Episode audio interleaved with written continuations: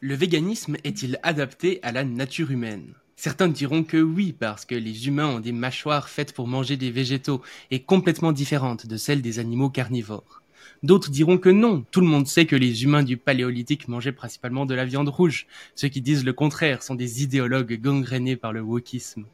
Bon, aujourd'hui je vous propose de prendre un peu de recul sur ce genre de débat. Qu'est-ce que la nature? Est-on certain que ce qui est naturel est mieux que ce qui ne l'est pas? Est-ce dangereux pour la santé de consommer des produits chimiques? Et au-delà de la question de la naturalité, pourquoi le véganisme, une réflexion profonde qui remet en question notre rapport aux animaux non humains, semble devenue une tendance parmi d'autres, au milieu des régimes sans gluten, sans sucre et détox, dont les fondements scientifiques sont discutables, pour ne pas dire inexistants? Pour discuter de tout ça, je serai aujourd'hui accompagné de Florence Delry, l'une des principales représentantes du mouvement antispéciste et qui s'est spécialisée dans la promotion de la pensée critique. Dans cet épisode, nous allons dissiper quelques mythes sur le véganisme et ses adeptes pour comprendre en profondeur un mouvement bien souvent caricaturé.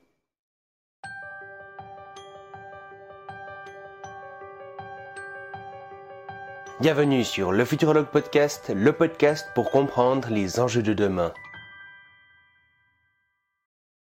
Salut Florence et bienvenue dans le podcast. Salut, merci beaucoup pour l'invitation. Avec grand plaisir. Et du coup, pour commencer, je te propose bah, de, présenter un petit peu et puis de nous expliquer aussi euh, qu'est-ce qui t'a amené à t'intéresser euh, à ce dont on parle aujourd'hui. Alors, euh, bah, pour me présenter rapidement, moi dans la vie, mon métier c'est illustratrice scientifique. donc, mon métier c'est de donner au public des représentations d'animaux, des représentations botaniques, etc., fidèles à la réalité. Euh, donc euh, j'exerce ce métier depuis euh, bah, une bonne quinzaine d'années maintenant. et puis je fais aussi de la vulgarisation sur des questions liées à l'éthique animale et à la pensée critique aussi. Dans mon approche, j'essaie justement euh, de euh, regarder ce qui est donné par euh, les champs de recherche, voilà, en éthique animale, de casser un petit peu les idées reçues, de d'expliquer ce qui est le véganisme, l'antispécisme, le scientisme et d'autres concepts liés à l'éthique animale. je le fais sous forme beaucoup de petits visuels de synthèse que j'appelle les fiches info et d'infographie. Je fais aussi des conférences sur ce sujet. Et puis, euh, je suis euh, éditrice aussi euh, à La Morse, qui est une revue en ligne contre le spécisme. puis voilà, je, diverses activités autres sur ces, sur ces questions-là. Voilà, je crois que ça fait un bon tour d'horizon. Fantastique et de toute façon, on reparlera aussi de, tout ça à la fin pour renvoyer potentiellement les gens vers vers ce que tu fais. Et c'est vrai que notamment les illustrations, etc., sont, sont vraiment magnifiques. Donc, Merci beaucoup. On, reparlera de, de, ça à la fin pour que les gens puissent aller voir aller voir ça. Et euh, du coup, ben, pour commencer, euh, on, on, va commencer un petit peu dans, dans ce que j'ai dit dans l'édito, c'est finalement, est-ce que c'est naturel euh, d'être vegan? Justement, on entend parfois des gens dire que nos mâchoires seraient adaptées aux plantes ou que les animaux euh, du paléolithique mangeraient beaucoup de viande. donc, est-ce que c'est naturel d'être vegan? Alors pour répondre à cette question, alors c'est vrai que c'est une question qui se pose assez souvent et qu'on retrouve beaucoup dans les débats autour du véganisme. Euh, pour y répondre, je pense que c'est bien de définir déjà ce qu'est le véganisme parce que euh, on entend aussi beaucoup de choses euh, fausses ou caricaturales ou un petit peu outrancières quoi sur sur cette question. Il y a pas mal de confusion qui règne. Euh, donc le véganisme, dans bon la définition la plus courante, c'est un mode de vie qui consiste à refuser autant que possible euh, les produits ou les pratiques qui impliquent l'exploitation ou euh, la mise à mort de d'autres animaux. Donc généralement c'est motivé par une volonté de réduire les souffrances et d'améliorer le, le, le bien-être des autres animaux. donc c'est voilà, c'est plutôt ça le, le fait d'être voilà d'être végane. Euh, je pense que c'est pas mal de définir aussi ce qu'on entend par naturel parce que là c'est un gros morceau aussi. Euh, je pense que le terme il est quand même assez compliqué à définir. C'est un mm. concept un peu un peu glissant, un peu fourre-tout. Euh, ça peut définir ouais, tout ce qui existe, tout ce qui est en fait l'univers, voilà. ou plus généralement, quand on parle de naturel, on entend plutôt tout ce qui n'a pas été fait, produit ou touché par l'humain, c'est-à-dire tout ce qui n'a impliqué aucune intervention humaine. Voilà, euh, c'est mmh. plutôt ce sens-là qui est euh, courant euh, dans l'esprit du public, et c'est souvent ce sens-là qui qui est celui qu'on entend quand on dit est-ce que c'est naturel d'être vegan. Voilà, mmh. et euh, bah, si on comprend le, ce qui est naturel comme ce qui se situe hors de toute intervention humaine, alors ben oui, être vegan c'est pas naturel, effectivement. mais comme élever des animaux par exemple n'est pas naturel, ou fabriquer des fusils, ou porter la fourrure dans notre animal finalement n'est pas n'est pas non plus naturel. Euh, mhm. donc euh, voilà, je, je pense que on entend souvent dire que les, les alimentations végétales spécifiquement ne sont pas naturelles. Moi, je fais une conférence sur le sujet parce qu'on entend très très souvent cette euh, cette objection là. Euh, mhm. Le véganisme est souvent réduit d'ailleurs à une pratique alimentaire, alors qu'il s'agit, comme je vous disais, d'un mode de vie assez complet. Hein. Ça consiste aussi à refuser de pratiquer la chasse, d'aller voir des corridas, d'aller voir des cirques qui impliquent l'exploitation des autres animaux, etc. Mhm. Euh, mais en tout cas, voilà, il y a souvent une opposition euh, vis-à-vis du végétalisme ou du végétarisme, des alimentations végétales en général, euh, en disant que c'est pas naturel. Souvent, c'est parce qu'on a une image de ces alimentations comme étant dépendantes de certains produits, notamment des produits qui ont un petit peu le vent en poupe et dont on parle de plus en plus, par exemple ce qu'on appelle les simili-carnés, quoi. Donc tout ce qui est saucisses, nuggets, steaks végétaux, ou les, les laits végétaux par exemple, ou le fromage végétal. Euh, et parfois aussi, mhm. euh, on entend parler de viande de culture, donc euh, de la chair animale obtenue par culture de bactéries et pas issue de l'élevage et des abattoirs. et pour, pour ces raisons-là, sur ces sujets-là, on entend souvent dire qu'effectivement, voilà, le, les, alimentations végétales sont pas naturelles. Mhm. bon, oui, vas-y. Ben oui, du coup, si, on prend effectivement cette lecture-là de, de, la nature, on pourrait dire que le véganisme n'est pas naturel et finalement, du coup, l'alimentation normale n'est pas naturelle. C'est surtout ça, je pense que il faut il faut euh, comprendre, c'est que si on prend le mot nature comme l'ensemble de ce qui existe, bah alors tout est naturel. Et puis euh, si on prend ça comme quelque chose qui est extérieur aux humains, bah les animaux euh, qu'on a sélectionnés génétiquement petit à petit, qui ne seraient de toute façon pas adaptés à la vie sauvage, qu'on met dans des box, etc., qui voient quasiment pas le jour, etc. Bah c'est c'est pas quelque chose de particulièrement naturel non plus, ou tout autant qu'un steak de soja par exemple, quoi. Ouais, tout à fait. C'est vrai qu'on a une image que euh, souvent on considère que les produits euh, bruts entre guillemets qui sont à notre disposition, euh, les fruits, mm. les légumes, et puis aussi bon bah, les autres animaux hein, qui sont vendus en boucherie, etc. On a tendance à mm-hmm. considérer que tout ça, ce sont des aliments naturels, des produits naturels. Et en fait, c'est vrai qu'on a un petit peu oublié ou qu'on n'a pas forcément en tête que les cultures de végétaux, c'est aussi une sélection génétique qui est quand même assez intense depuis vraiment très très longtemps, et que mmh. euh, la carotte de culture qu'on a aujourd'hui ne ressemble pas tellement à son homologue sauvage. Une carotte mmh. sauvage, à la base, c'est tout maigrichon, euh, c'est euh, c'est tout petit, c'est moins sucré, moins juteux, etc. Et beaucoup de fruits et de légumes qu'on connaît aujourd'hui sont vraiment le fruit, si je puis dire, de sélections génétiques qui sont assez intenses. Et c'est effectivement mmh. la même chose pour les animaux exploités en élevage. Euh, où on a des, bah, des animaux originellement qui euh, ont disparu, dont l'espèce a disparu, par exemple les aurochs, euh, et où on a développé des races par sélection génétique, et qui une sélection génétique qui est toujours en cours, hein, bien sûr, dans le dans l'élevage. L'élevage repose beaucoup sur sur ça mmh. d'insémination aussi artificielle, de recueil de paillettes de sperme, voilà des choses qui sont euh, sur lesquels euh, l'élevage est, est, fondé, euh, qui hmm. sont effectivement qui peuvent pas être qualifiés de naturels au sens où on l'entend, comme je le disais tout à l'heure. Une alimentation naturelle, finalement, si on se pose vraiment la question, en tout cas, dans ce sens, si on accorde ce sens-là à naturel, ce serait peut-être se promener tout nu dans les bois et aller ramasser des champignons, des baies, des racines, tuer des animaux à la main et les manger crus. Enfin voilà, ce genre de choses. peut-être que ça pourrait être voilà ça l'image de l'alimentation naturelle. Euh, On se doute que c'est pas forcément euh, souhaitable si on veut protéger la santé des personnes, si on veut avoir des alimentations équilibrées, etc. Donc euh, ouais, c'est un, un, concept vraiment euh, vraiment glissant et c'est pas vraiment pertinent d'attaquer les alimentations végétales là-dessus. Bah, D'autant plus qu'en fait la consommation des produits qui sont souvent visés par ces attaques, donc les, les simili-carnés, fromages végétaux, etc., ne sont pas du tout indispensables dans une alimentation euh, comme le végétarisme ou le végétalisme. Hein. On a souvent l'image que les véganes consomment beaucoup ces produits, euh, mais euh, en tout cas, c'est pas des produits indispensables. La base de l'alimentation végétale, c'est beaucoup fruits, légumes, céréales, légumineuses, euh, oléagineux, etc. Donc mhm. voilà, c'est des produits qui sont en plus pas obligatoires. Et en plus, dans la population globale, de toute façon, chez les personnes qui sont pas véganes, bah, tout le monde consomme des produits transformés, par exemple une baguette de pain, mhm. ou des produits ultra transformés comme de la charcuterie, des glaces ou ce genre de choses, quoi. Donc c'est des attaques qui sont effectivement pas très solides. Et c'est vrai que je pense de manière générale, quand on essaye de réfléchir à euh, qu'est-ce qui est naturel, etc., on a un peu un truc instinctif. Ah bah on voit une tomate, ah bah c'est naturel. On voit un autre truc, c'est pas naturel. Mais finalement, quand on quand on creuse, j'ai l'impression que cette euh, presque instinct, intuition est lié peut-être à la durée que ça fait qu'on fait cette chose. Par exemple, l'agriculture, on dit ah ouais, ça fait longtemps qu'on le fait, donc c'est un peu naturel. Enfin, on voit que la limite entre ce qui est naturel ou pas euh, est, assez floue.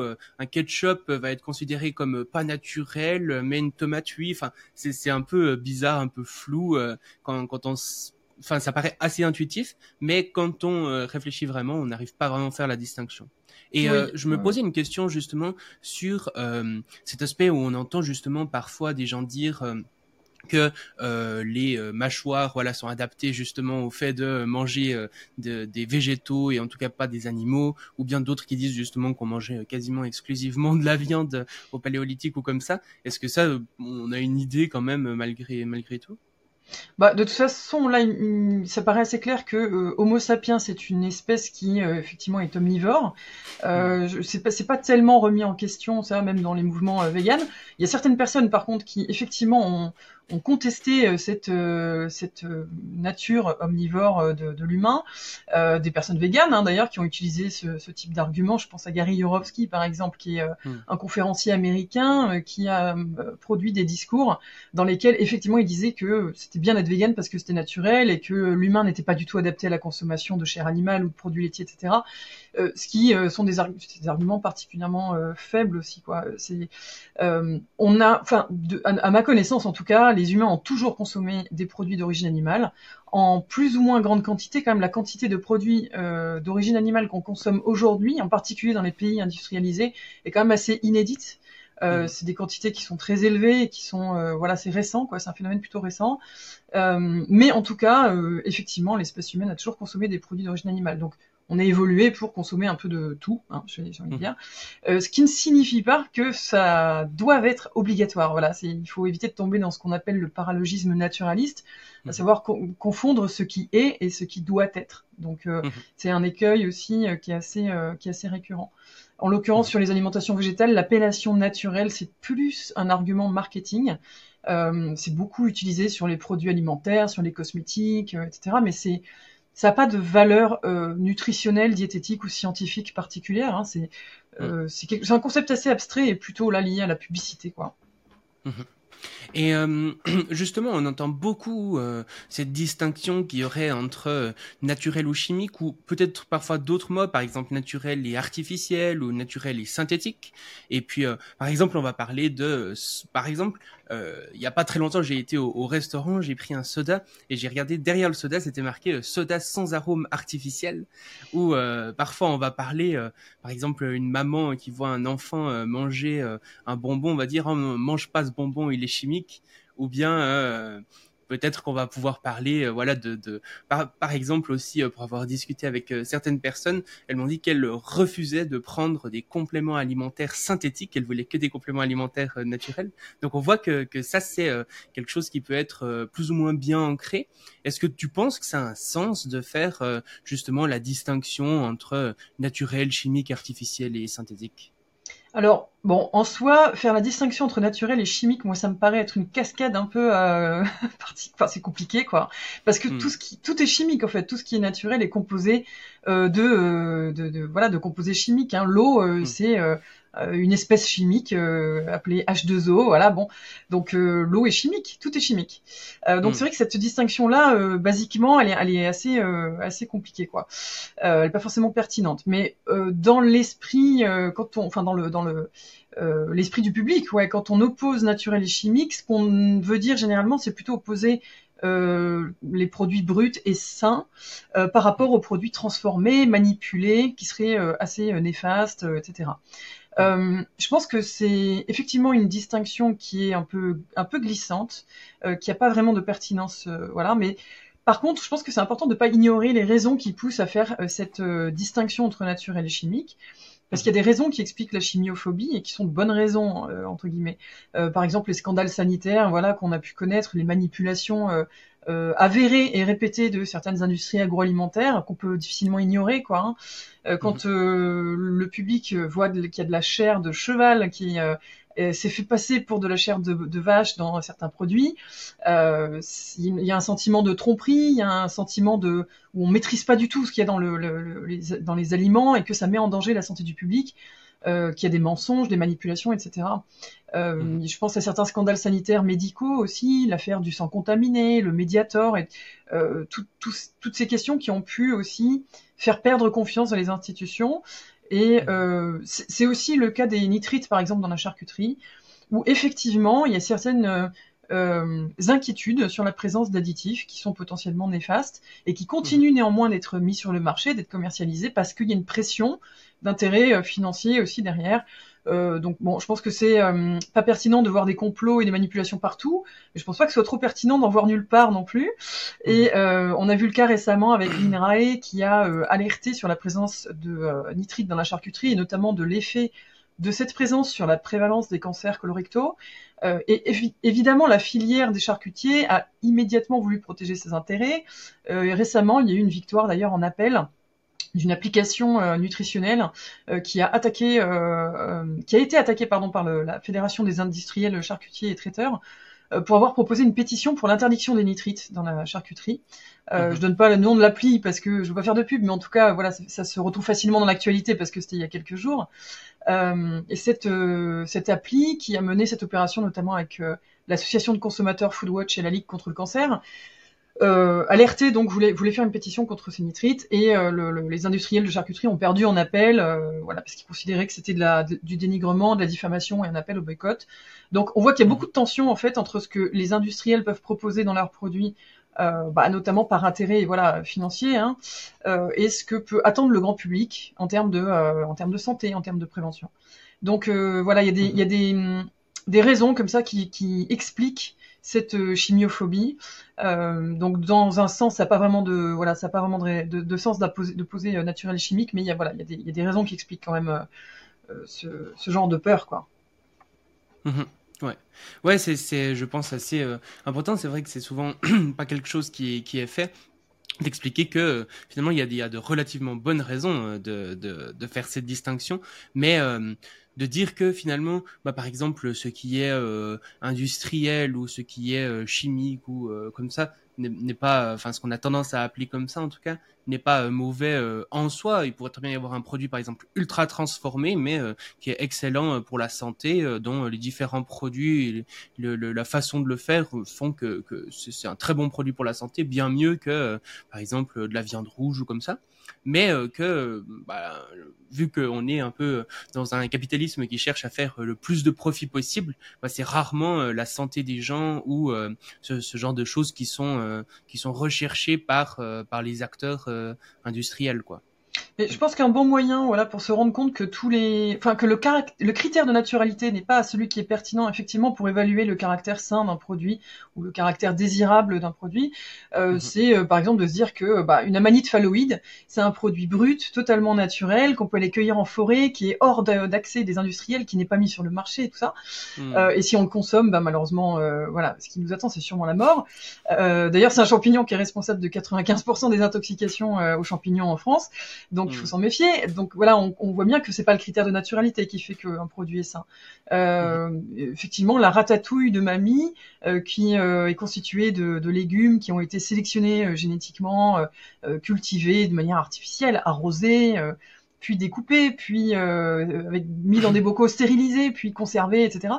Bah, mm. c'est effectivement des produits transformés et euh, c'est certainement meilleur pour la santé que la maladie de phalloïde qui est 100% naturelle. Donc oui, euh, après il y a des, il y a des euh, des éléments qui montrent que les produits ultra transformés qui sont disponibles sur le marché sont souvent associés à des euh, taux de sel, de gras, de sucre qui posent question pour la santé euh, effectivement. Donc il y a des associations, des corrélations qui sont quand même assez voilà, qui, qui, sont qui sont démontrées quoi. Mm. Donc c'est pour ça qu'il y a des limites, des, des conseils de, de, limiter la consommation de produits ultra transformés. mais c'est vrai qu'il faut examiner, je pense, voilà, ce, ce rapport qu'on a au naturel avec un peu plus de un peu plus de, de, de rigueur, quoi. Ouais. Mmh Oui, puis surtout, euh, comme tu le disais, le, terme chimique est assez drôle parce que, par exemple, si on parle de chlorure de sodium, ça va sembler ultra chimique, alors que, par exemple, du sel, ça va sembler super naturel, alors que c'est la même chose, quoi. Mmh. et, euh, et comme tu le disais, bah, même, par exemple, si on fait l'opposition avec synthétique, donc euh, tout ce qui, qui, provient de la, la main de l'homme ou bien ce qui est naturel, finalement, comme tu le dis, plein de choses qu'on considère comme naturelles, les fruits, etc., sont en, ont été créés par l'homme presque ne, ne serait pas n'existerait pas si euh, si l'humain n'avait n'était pas intervenu quoi. Oui, tout à fait. Et puis bon, mhm. c'est vrai qu'on on a une opposition aussi sur euh, cette question du naturel par rapport aux alimentations végétales qui est assez euh, spécifique, qui porte sur la vitamine B12. Euh, mhm. Donc bon, ce, ce sujet-là, il est pareil très opposé aux alimentations végétales. Donc pour expliquer un petit peu, la vitamine B12, c'est un nutriment qu'on ne trouve pas dans les végétaux, euh, et qui donc nécessite de se complémenter quand on adopte une alimentation végétale. On considère mhm. que si on mange de la chair animale à moins de la moitié des repas, à peu près, euh, il faut commencer à se complémenter. Et moins de la moitié des repas, ça veut dire que des personnes qui sont flexitariennes, végétariennes et a fortiori végétaliennes doivent se complémenter en vitamine B12 euh, pour mhm. éviter d'être en carence. Donc cette particularité, c'est le fait que cette vitamine ne se trouve pas dans les végétaux euh, ou dans les champignons, hein, euh, fait que euh, on oppose souvent au végétalisme, au véganisme, etc. Le fait de dire bah vous vous devez vous complémenter en B12, donc votre régime est, est intrinsèquement carencé, il n'est pas naturel, etc. Mhm. donc voilà, c'est une des oppositions aussi qu'on retrouve fréquemment.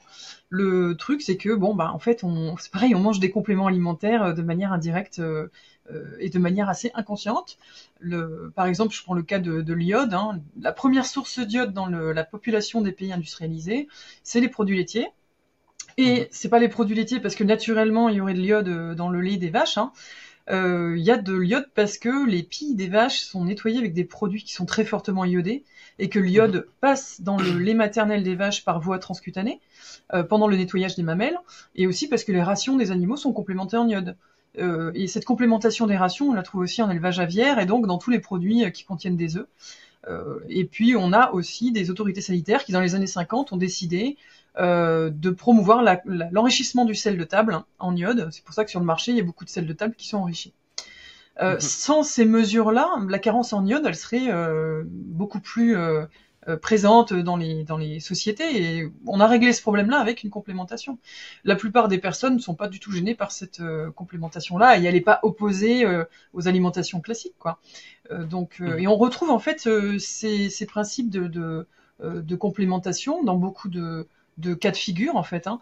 la complémentation en fer chez les personnes anémiées, la complémentation des injections de vitamine K chez les nouveau-nés qui sont systématiques, sont des vrais euh, progrès en fait euh, médicaux qui permettent de euh, favoriser la, des, des, questions de santé publique, favoriser la santé, le bien-être, etc.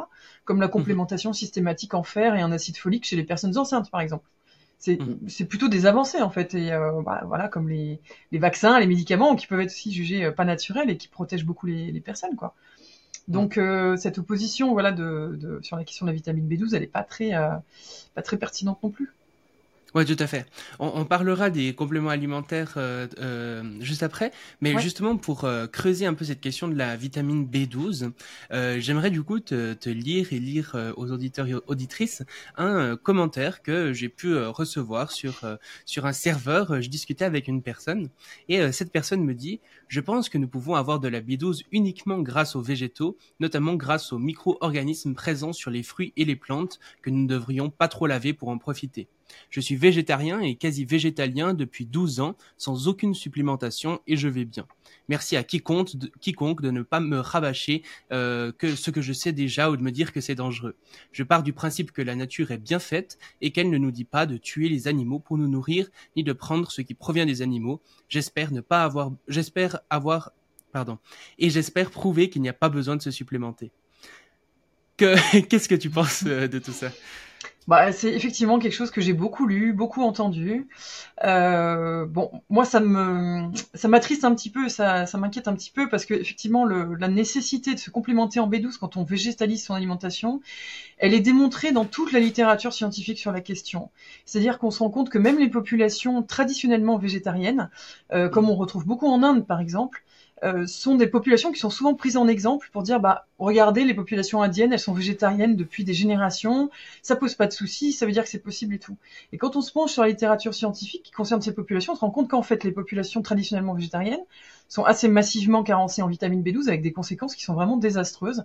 Des malformations fétales euh, notamment des, des, des problèmes euh, de santé qui sont bah, ceux qu'on retrouve dans les symptômes de carence en vitamine B12 des problèmes neurologiques des problèmes de paralysie de mémoire etc euh, mhm. Ce genre de propos euh, qui affirment je, je, je, suis végétarien ou vegan, je me complémente pas et je suis en parfaite santé.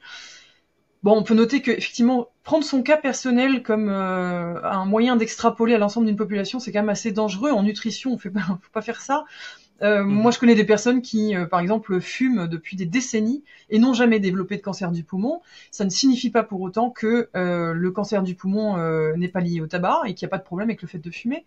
Donc, prendre un cas personnel comme euh, référence, c'est toujours, c'est toujours assez problématique en termes de médecine, de nutrition et tout. Euh, il y a autre chose aussi, c'est qu'on a des stocks, de, des réserves de B12 dans l'organisme pendant un certain temps quand même. Euh, généralement, beaucoup pendant plusieurs années. Et donc, les, la carence met pas mal de temps à se manifester. Mmh. Donc ça peut aussi conforter les personnes dans l'idée que sans se complémenter, on peut être en bonne santé. Il y a autre chose aussi, c'est que la carence en vitamine B12, elle peut être asymptomatique et donc ne pas se voir de l'extérieur et néanmoins avoir commencé à dégrader l'organisme, notamment à augmenter le risque d'AVC. Et ça, c'est pas quelque chose qu'on peut percevoir en tant qu'individu. Hein. On peut, voilà, sans faire d'analyse, on peut pas, on peut pas le maîtriser, quoi. Donc c'est assez dangereux. Euh, donc oui, c'est vrai qu'il y a beaucoup ce, ce genre de discours. Euh, malheureusement, je, je, pense que c'est pour ça que c'est important de faire de la prévention. Moi, je parle mmh. souvent de la vitamine B12 dans mon travail. Je fais pas mal de travail de vulgarisation là-dessus. Euh, justement pour éviter ce, ce genre de, de, réflexion. Quoi. Euh, mhm. Vraiment, dans la, littérature, dans la littérature scientifique, on n'a aucune euh, donnée qui montre qu'il y ait euh, une source fiable de B12 dans les végétaux, les algues, les champignons, etc. Euh, mhm. Il y a des traces parfois de vitamine B12 ou de la pseudo-vitamine B12 qui est retrouvée notamment dans la spiruline, qui est en mhm. fait une, une, cyanobactérie, mais qui est souvent désignée par le terme algue bleue. Euh, et dans la spiruline, bah, souvent les naturopathes notamment conseillent de prendre de la spiruline pour se complémenter en B12 et c'est pas quelque chose qui est fiable. Mmh. Euh, et, euh, donc ces, ces aliments-là sont pas euh, des sources fiables de vitamine B12. Il y a de la pseudo-cobalamine dedans, donc de la pseudo-vitamine B12, qui se voit sur les bilans sanguins en plus. Donc quand on fait une prise de sang, on peut être rassuré euh, d'avoir un taux de B12 satisfaisant et en fait euh, bah, c'est des analogues, des molécules analogues qui n'ont pas d'activité vitaminique qui euh, montrent ces résultats satisfaisants. Donc il faut vraiment se méfier avec ça. Ça peut être très trompeur. Ouais. Hmm. Et euh, dans les produits euh, animaux, justement, provenant de, de l'exploitation euh, animale, c'est euh, quels produits qui contiennent la B12 Parce que souvent, on entend aussi, par exemple, euh, des personnes végétariennes, donc qui continuent à manger des, des œufs ou du lait, par exemple, qui vont dire ah bah du coup moi, par exemple, j'ai pas particulièrement besoin de me complémenter étant donné que je mange beaucoup d'œufs ou ce genre de choses. Qu'est-ce que tu penses de ça? Alors euh, oui, effectivement, les produits d'origine animale sont souvent indiqués comme étant les meilleurs pourvoyeurs de vitamine B12 euh, mmh. et parfois indiqués comme étant les seuls pourvoyeurs de vitamine B12. Alors, ce ne sont pas les seuls, parce qu'on retrouve effectivement de la vitamine B12 dans les produits d'origine animale, certes, en quantité variable, j'y reviendrai après, mais on en retrouve aussi dans les produits alimentaires enrichis, comme le sel de table est enrichi en iode euh, dans certains cas. Il y a certains produits alimentaires, encore assez rares en France, mais euh, ça tend à se généraliser, euh, qui sont complémentés en vitamine B12, par exemple certains fromages végétaux, certains simili dont je parlais tout à l'heure, hein, les, les, steaks, les nuggets, etc. Et on mmh. retrouve aussi de la vitamine B12 dans les compléments alimentaires, euh, qui sont une source fiable dans la mesure où les compléments alimentaires sont conçus pour ça et que euh, dans les données scientifiques euh, qu'on a, le, le, la complémentation fonctionne, etc. Mmh. Dans les produits d'origine animale, effectivement, la B12 est, est, présente en quantité très variable selon les produits. En l'occurrence, les œufs, euh, mais aussi les produits laitiers à base de lait maternel de chèvre sont de mauvais pourvoyeurs de vitamine B12. Euh, les œufs, ils en contiennent, ils sont indiqués comme euh, voilà source de vitamine B12 de manière très très récurrente, mais elle est assimilée, euh, assimilée par l'organisme à moins de 10%. Ça veut dire qu'il faudrait manger une quantité astronomique d'œufs, plusieurs dizaines par jour, pour avoir une mmh. quantité, euh, des apports suffisants en B12, ce qui est ce qui poserait vraiment problème pour la santé pour le coup. Euh, donc voilà, on n'a pas envie de manger 50 ou 60 œufs dans la journée, je suis pas sûr que ce soit même possible. Euh, donc il faut, il faut se méfier de ça. Et c'est vrai que quand on est euh, végétarien, végétarienne, euh, le fait de manger des œufs est pas du tout une garantie, garantie du coup d'avoir des apports suffisants. Et il faut voilà mesurer effectivement combien de produits d'origine animale on consomme et lesquels. Et c'est des calculs un petit peu compliqués à faire, je pense. Donc le plus simple et le plus sécurisant, c'est de prendre un complément de B12. D'autant plus que la vitamine B12 ne peut pas être prise en excès c'est-à-dire que mhm. même des, doses assez élevées de vitamine B12 ne posent pas de soucis pour la santé. Euh, la vitamine B12 est hydrosoluble, elle s'élimine naturellement dans les, dans les urines quand elle est consommée en excès. Donc euh, euh, il y a un consensus international sur la question, ça pose pas de souci d'en consommer un peu trop. donc mhm. voilà, il vaut, mieux en, consommer via des compléments alimentaires plutôt que de ne pas en consommer assez parce qu'on estime qu'en étant végétarien, on ne prend pas de risque. quoi. Et quelque chose qu'on entend souvent aussi dans euh, le discours de certaines euh, personnes véganes, c'est notamment que, euh, à quelque part, les animaux en fait sont aussi complémentés en B12 et que c'est ça un petit peu qui permettrait d'avoir justement de la B12 à travers les produits animaux. À quel point est-ce que ça c'est vrai typiquement? Alors bon, c'est souvent un mauvais argument en fait utilisé par les personnes, par, certaines personnes véganes. Euh, mhm. les animaux euh, qui sont exploités en élevage sont pas spécialement euh, complémentés en, B12 pour transmettre cette B12 aux humains qui les mangent. Hein. la complémentation en B12 elle a lieu dans certains élevages de manière assez massive et assez routinière chez certains animaux seulement, et notamment en fait les animaux omnivores comme nous, comme les cochons mhm. par exemple qui sont alimentés avec des rations entièrement végétales, pour des questions de rentabilité plutôt, et qui, comme il n'y a pas de B12 dans les, dans les végétaux, sont obligatoirement complémentés par ailleurs en vitamine B12 pour compléter ces rations. Voilà. Mhm. Mais en fait, euh, si on va chasser un lapin dans la nature et qu'on le mange, sa chair contiendra aussi de la B12, de toute façon. Donc les animaux n'ont pas besoin d'être complémentés euh, spécialement pour que leur chair contienne de la B12. Euh, et puis il y a le, la complémentation en B12 qui est pas euh, qui est pas faite en élevage chez certains animaux, voilà, ou qui est assez euh, euh, marginale, quoi, on va dire. Donc les animaux exploités en élevage sont quand même assez massivement complémentés dans certains nutriments. Euh, c'est voilà, c'est courant, c'est routinier. Euh, mais cet argument de dire que les, les, animaux sont complémentés en B12 pour que les humains aient de la B12, c'est c'est pas un bon argument. C'est c'est pas vrai. Ok. Ok, très intéressant parce que ça, du coup, c'est c'est quelque chose que, que j'aurais pu dire typiquement. Mm. du coup, Effectivement, c'est un argument qu'on entend souvent. Oui, c'est quelque chose qu'on entend hmm. souvent et c'est un argument qui euh, est beaucoup utilisé par euh, dans les milieux euh, véganes, j'ai envie de dire, ou dans hmm. certains milieux véganes en tout cas, et qui est aussi euh, fortement débunké dans les milieux véganes. Voilà, il y a, y a pas mal de personnes véganes qui essayent de de faire comprendre que ça dépend des élevages, ça dépend des animaux et que hmm. c'est voilà, c'est pas ils sont pas élevés pour enfin ils sont pas complémentés en B12 pour pour ça quoi. Mhm. Et donc, euh, pour prendre effectivement le, le champ des, des, compléments alimentaires de manière générale, euh, pas que la B12, euh, comme tu le disais, il y a, y a, certains véganes justement, ou comme euh, le, le, témoignage là que, que j'ai lu le dit, certains véganes qui ne veulent pas se complémenter parce que justement ils pensent que les compléments alimentaires ne sont pas naturels, ou une variante de ça aussi, j'ai pu discuter avec certaines personnes justement qui, comme je le disais avant, étaient d'accord de se complémenter en, en, en certaines vitamines mais seulement si ces compléments alimentaires étaient euh, naturels. Donc, euh, ben, qu'est-ce que tu pourrais dire euh, peut-être à ces gens-là? Bah, que, encore une fois, le critère de naturalité, je pense qu'il est assez, assez glissant. Euh, alors après, il y a un truc aussi, c'est que la, vitamine B12, c'est jamais euh, une vitamine de synthèse hein, qu'on retrouve dans les compléments alimentaires sur le marché. On a souvent cette opposition-là en disant vous prenez des compléments de synthèse. En fait, euh, la synthèse de la vitamine B12, elle est, c'est une opération qui est extrêmement complexe.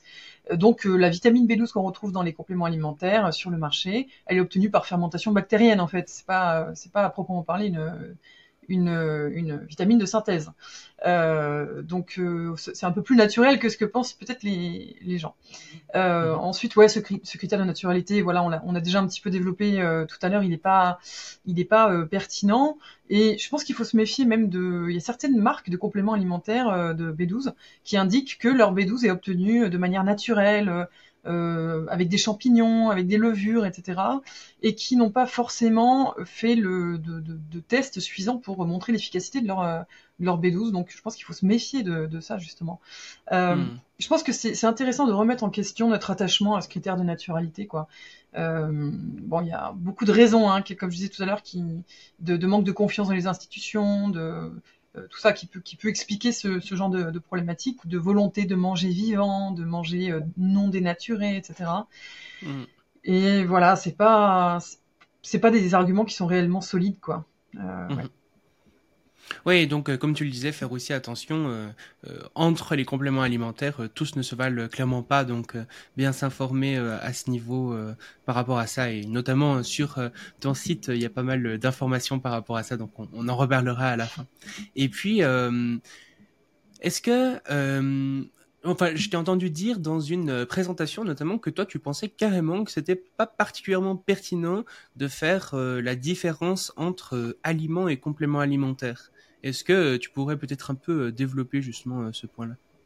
Oui, alors je comprends le bon la distinction qu'on fait entre aliments et compléments alimentaires dans un cadre euh, commercial, dans un cadre de commercialisation des produits.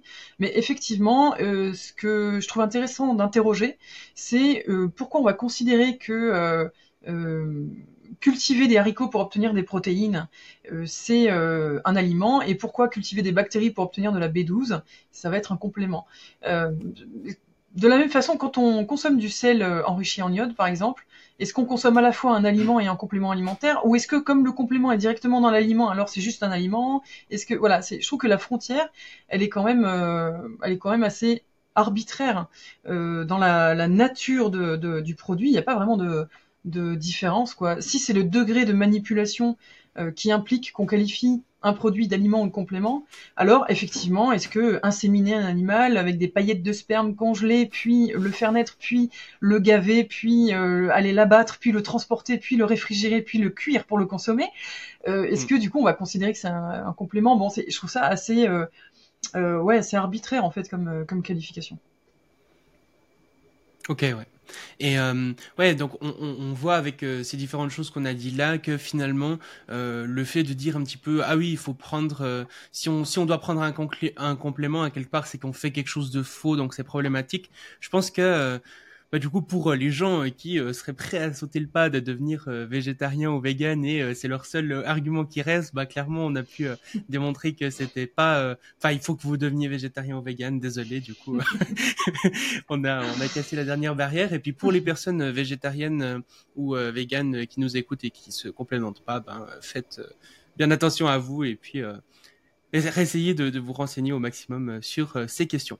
Et puis, euh, pour prendre, du coup, revenir un petit peu à ce qu'on disait avant sur tout ce dont on parle sur la nature, etc. On, entend justement dans le milieu un petit peu euh, sceptique, zététicien, etc. On, parle souvent d'appel à la nature. Donc, est-ce que tu pourrais peut-être nous, nous expliquer ce que c'est, nous donner quelques exemples, et puis aussi peut-être quelques dangers potentiels que, que ça pourrait poser?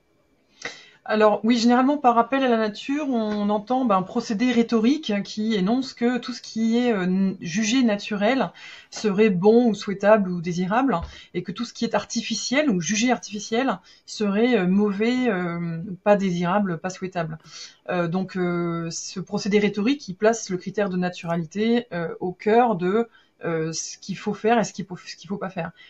Euh, ce critère de naturalité, voilà, comme on en parlait tout à l'heure, il est relativement inconsistant. C'est-à-dire qu'il n'est pas pertinent pour établir ce qui est bon ou mauvais. Je parlais, je parlais des amanites phalloïdes euh, tout à l'heure, qui sont 100% naturels et qui pour autant sont néfastes pour l'organisme humain. Euh, mais c'est aussi le hmm. cas, voilà, des séismes, des virus, de bactéries pathogènes pour notre organisme. De, de, voilà, on a plein de phénomènes qui sont naturels, plein de produits qui sont naturels et qui sont extrêmement hmm. néfastes. et à l'inverse, on a plein de produits artificiels qui sont euh, très bons si, euh, en tout cas, l'objectif est de minimiser les souffrances, de préserver la santé humaine, euh, etc. Bah, les médicaments, les anesthésies générales, qui sont quand même pas mal pour pas se faire opérer à vif, hein. les mhm. vêtements, les lunettes de vue et tout, enfin voilà, tout ce qui permet d'améliorer le bien-être, d'améliorer la qualité de vie, etc. Mhm. donc ce, ce, ce, procédé rhétorique, l'appel à la nature, il est quand même assez souvent mobilisé dans plein de sujets. Euh, pour moi, il pose, euh, il pose problème dans la mesure où il n'est pas euh, pertinent dans le, le, fait de faire des choix éclairés. Euh, je pense notamment aux arguments marketing que j'évoquais tout à l'heure. C'est facile de se faire avoir par euh, un produit qui est étiqueté, estampillé naturel et qui en fait, bon, c'est un argument marketing qui ne repose sur aucune donnée tangible. Donc, pour moi, ça pose souci dans le fait de faire des choix éclairés. Euh, on en parlait juste à l'instant, ça pose souci dans le fait qu'il y a des personnes qui effectivement végétalisent leur alimentation, mais qui refusent de se complémenter parce que elles vont juger que comme c'est pas naturel, alors c'est forcément mauvais. Et pour aller plus loin, c'est aussi un, argument qui est souvent mobilisé pour désigner certaines pratiques, certaines préférences ou certaines attitudes, et qui est mobilisé pour désigner ces préférences, ces attitudes comme étant contre nature, avec des conséquences extrêmement néfastes pour les personnes. C'est par exemple un argument qui est souvent mobilisé dans un contexte homophobe ou transphobe, par exemple où on va considérer mhm. que euh, certaines orientations sexuelles sont contre nature. Euh, c'est un exemple parmi d'autres euh, de conséquences assez néfastes que ça peut avoir sur, le, sur les personnes. Ça peut aller très loin dans ce qu'on va considérer comme étant nuisible euh, ou, ou, souhaitable, etc. sur ce critère-là, quoi, qui est pas hmm. qui est pas pertinent. Donc, euh, je pense qu'effectivement, c'est un concept à manier avec euh, prudence. Hein, le critère de naturalité, il peut avoir des conséquences assez fâcheuses, quoi. et en tout cas, l'appel à la nature, oui, je pense qu'on on... faudrait faudrait mobiliser moins ce procédé rhétorique. Là, on l'entend encore beaucoup, et pourtant c'est c'est débunké assez massivement aussi, quoi. Il y a du mhm. travail. Ouais, ouais, comme tu le dis, beaucoup de, de discriminations euh, se, se, fondent sur euh, l'idée de nature. Hein. Par exemple, euh, il y a, y a Pierre Rabhi, je crois, qui disait que, étant donné que les couples homosexuels sont inféconds par nature, alors c'est quelque chose qu'il faut vraiment essayer de ne pas promouvoir dans la société et puis ce genre de choses et ça, ça, ça peut potentiellement poser problème ou même une forme qu'on pourrait appeler d'essentialisation euh, dans le féminisme. On va dire ah bah les femmes sont naturellement faites euh, pour faire ou telle ou telle chose, sans se rendre compte que tout ça c'est beaucoup des, des constructions sociales ou bien même euh, parce que ce qui est très amusant avec ça c'est aussi de voir que euh, les, les, différentes euh, personnes vont justifier par la nature des choses complètement opposées. Par exemple certaines personnes vont dire ah les peuples premiers n'avaient pas de propriété privée etc ils s'échangeaient tout pour justifier une forme de communisme et d'autres vont dire les, les espèces se mangent entre elles les individus c'est la loi de la jungle et du coup ça ça justifie une forme de darwinisme social de méritocratie, etc. Donc c'est assez euh, amusant de voir finalement que, euh, amusant ou triste, je sais pas, de voir que euh, finalement, un petit peu toutes les idéologies essayent de démontrer que ce que ce qu'ils disent n'est pas une idéologie parmi d'autres, un projet de civilisation, mais c'est bien quelque chose de normal, de naturel, de d'instinctif, quoi, quelque part. Et oui, ça c'est drôle parce qu'il y, y, a ce paradoxe aussi dans les dans l'argumentation des personnes véganes qui justement euh, euh mobilisent ce critère de naturalité euh, en mmh. disant euh, à la fois c'est euh, naturel d'être végane et à la fois qui considèrent aussi que la prédation c'est naturel, que le fait de se faire dévorer vivant c'est naturel, du coup le fait de manger des animaux c'est naturel. Donc il y a une contradiction dans le fait de dire à la fois c'est euh, quelque chose est bien, en l'occurrence être vegan parce que c'est naturel, mais quelque chose est pas bien, manger des animaux, et pourtant c'est naturel.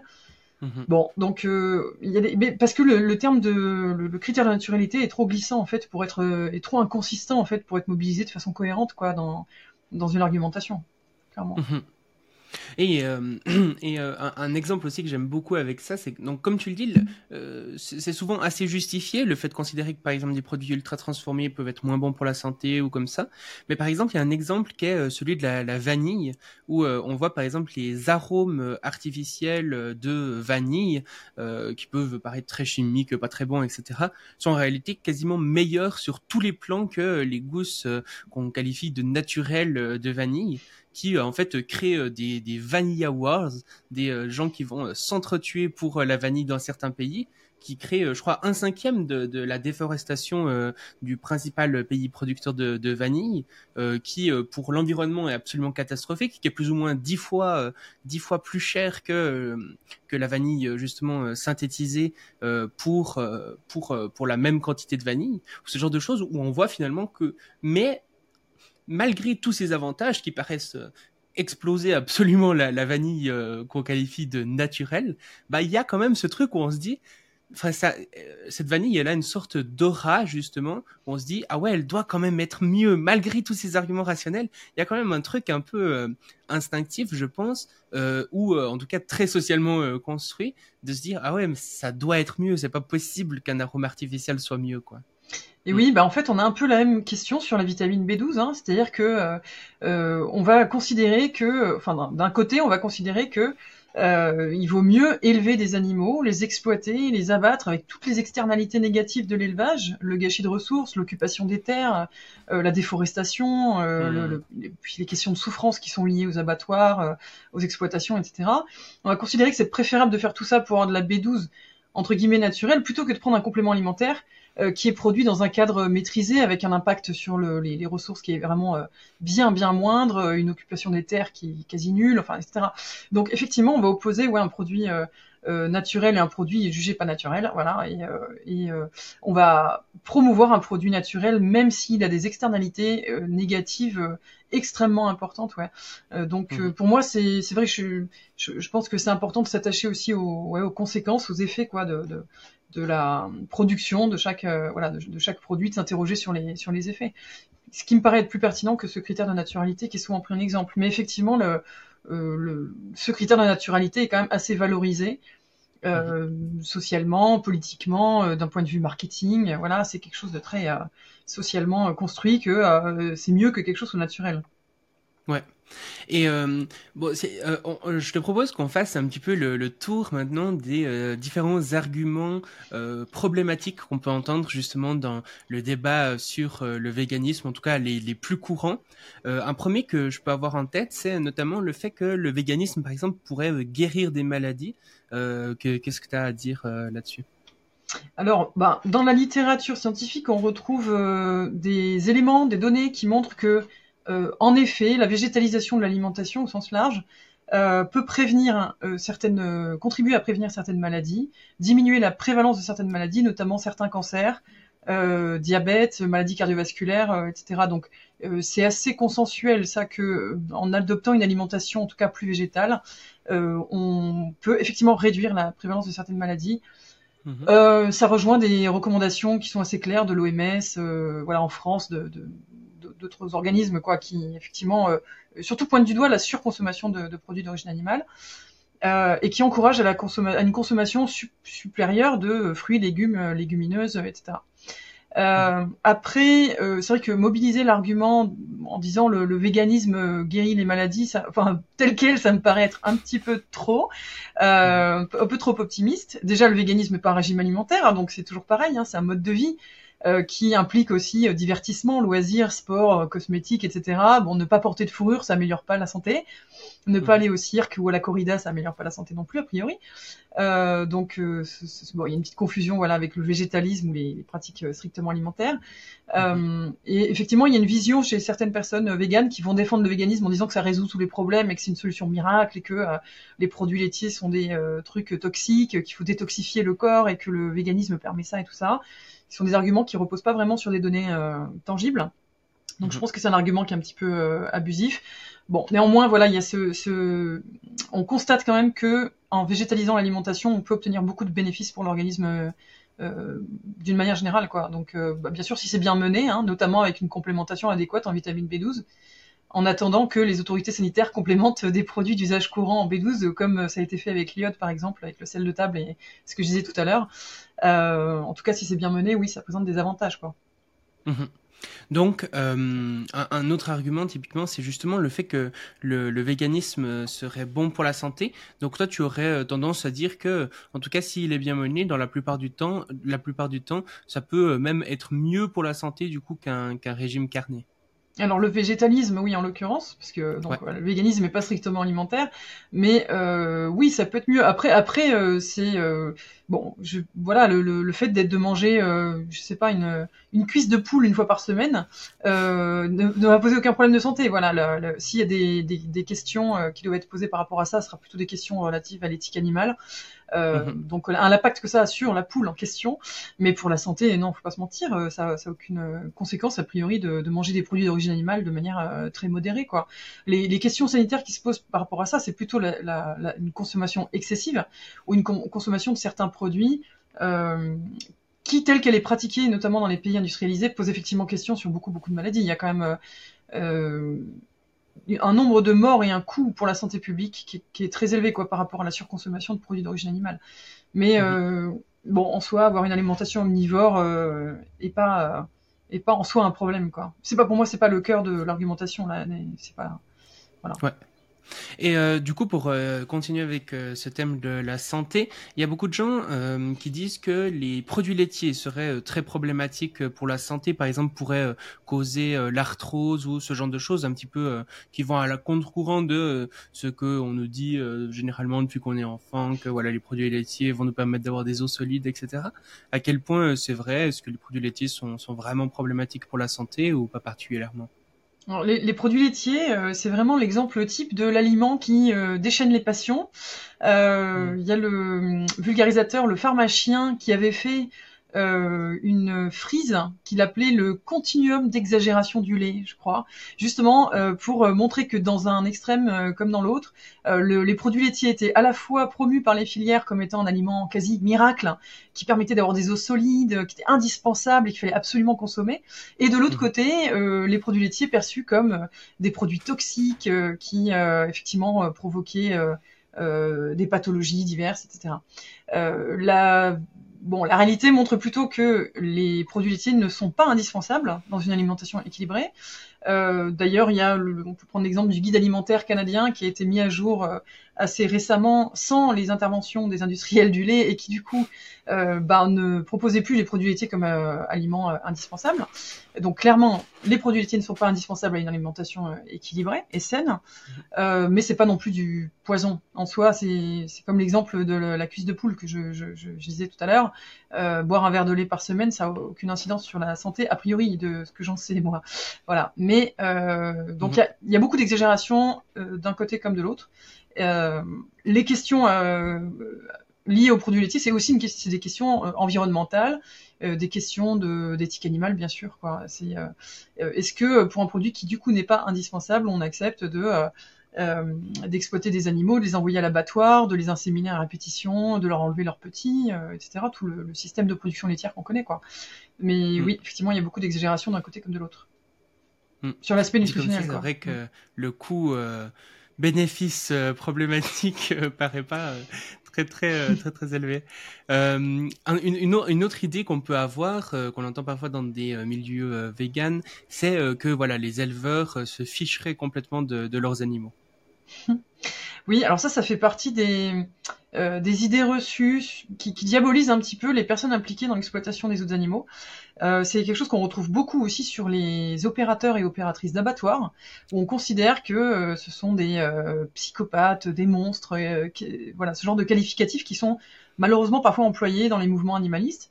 moi, c'est vrai que j'ai pas du tout cette vision-là. Alors, bon, déjà pour avoir discuté et discuté régulièrement avec des personnes qui sont éleveuses, euh, éleveurs qui sont impliqués dans l'exploitation des autres animaux. Généralement, c'est des personnes en fait qui tiennent à, euh, à leurs animaux, euh, aussi paradoxal que ça puisse sembler, et des personnes qui surtout aiment vivre en fait en compagnie d'autres animaux. Euh, et c'est pas du tout des monstres qui prennent plaisir à envoyer à l'abattoir, à exploiter des, des, animaux, quoi, pas du tout. D'ailleurs, il y a pas mal d'éleveurs et d'éleveuses euh, qui qui sont en situation de, de, ouais, de dissonance cognitive ou en situation de malaise avec, euh, euh avec le fait d'envoyer leurs animaux à l'abattoir. Quoi. Euh, il y en a mhm. certaines aussi qui arrêtent, qui se reconvertissent ou qui essayent de trouver des solutions pour ne plus envoyer des animaux à l'abattoir. Quoi. D'ailleurs, c'est des, mhm. des choses qu'on observe et dont on parle bon, un petit peu plus, de manière un petit peu plus courante aujourd'hui. Où on voit des anciens éleveurs voilà, qui se reconvertissent dans la, la culture végétale, qui deviennent véganes même, qui deviennent militants, militantes antispécistes, de même que des opérateurs et opératrices d'abattoirs. Je pense notamment à Mauricio Garcia Pereira, qui, qui, était, qui travaillait en abattoir et qui a témoigné notamment dans le cadre de, de vidéos avec l'association L214 pour expliquer ce qu'il avait vécu en abattoir et le fait que les, personnes qui travaillent en abattoir sont aussi victimes de euh, d'un système qui est extrêmement euh, violent et qui mhm. globalement les ignore. Hein. C'est des sujets qui sont un petit peu tabous. Euh. on laisse faire un petit peu le sale boulot par des personnes comme ça, voilà, qu'on, dont on parle pas beaucoup. Mais à mon sens, il y a vraiment une maltraitance aussi humaine dans les abattoirs parce qu'on laisse des humains éviscérer à tour de bras, abattre à tour de bras et que c'est pas sans conséquences sur justement leur psychologie. Euh, je pense qu'il y a un problème aussi de ouais, de considération. On va considérer que il faut être méchant pour travailler dans ces endroits-là, alors que souvent c'est juste des questions de précarité économique en fait qui justifient le fait de travailler euh, dans ces secteurs euh, et qui poussent à y rester aussi, et que pour pouvoir faire ce boulot, il faut de toute façon mettre de côté son empathie.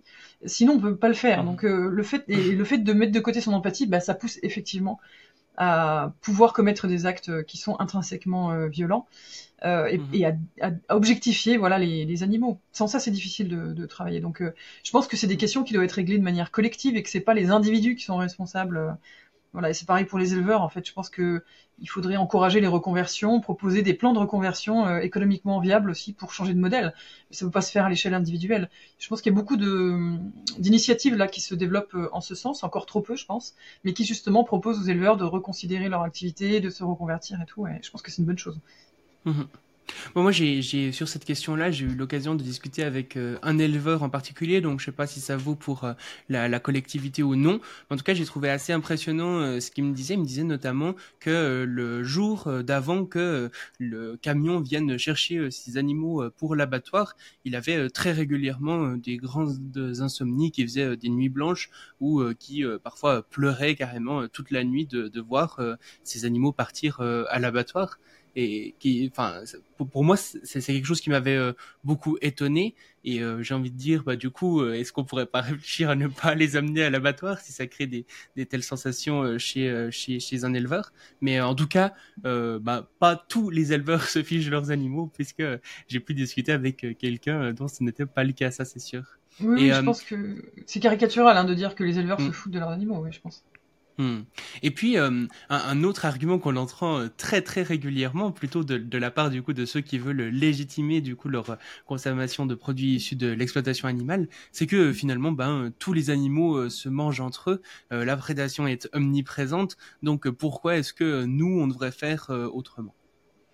Oui, bah ça c'est un mélange de bah, ce qu'on disait tout à l'heure, d'appel à la nature, de paralogisme naturaliste. Hein, on va dire bon, il y a la prédation dans la nature, c'est comme ça. Donc, si c'est comme ça, c'est que c'est bien. Et bah, voilà, il y a une distinction entre ce qui est et ce qui est souhaitable. Euh, dans la mhm. nature, il y a des, des rapports sexuels forcés, euh, les, animaux se dévorent entre eux, il y a des voilà des maladies, des virus, des etc. Est-ce que pour autant euh, tout ça c'est bien? Euh, Bon, mm. ça, ça paraît assez, assez fragile comme, comme argument. Euh, mm. On n'est pas du tout obligé de reproduire ce qui se passe dans la nature.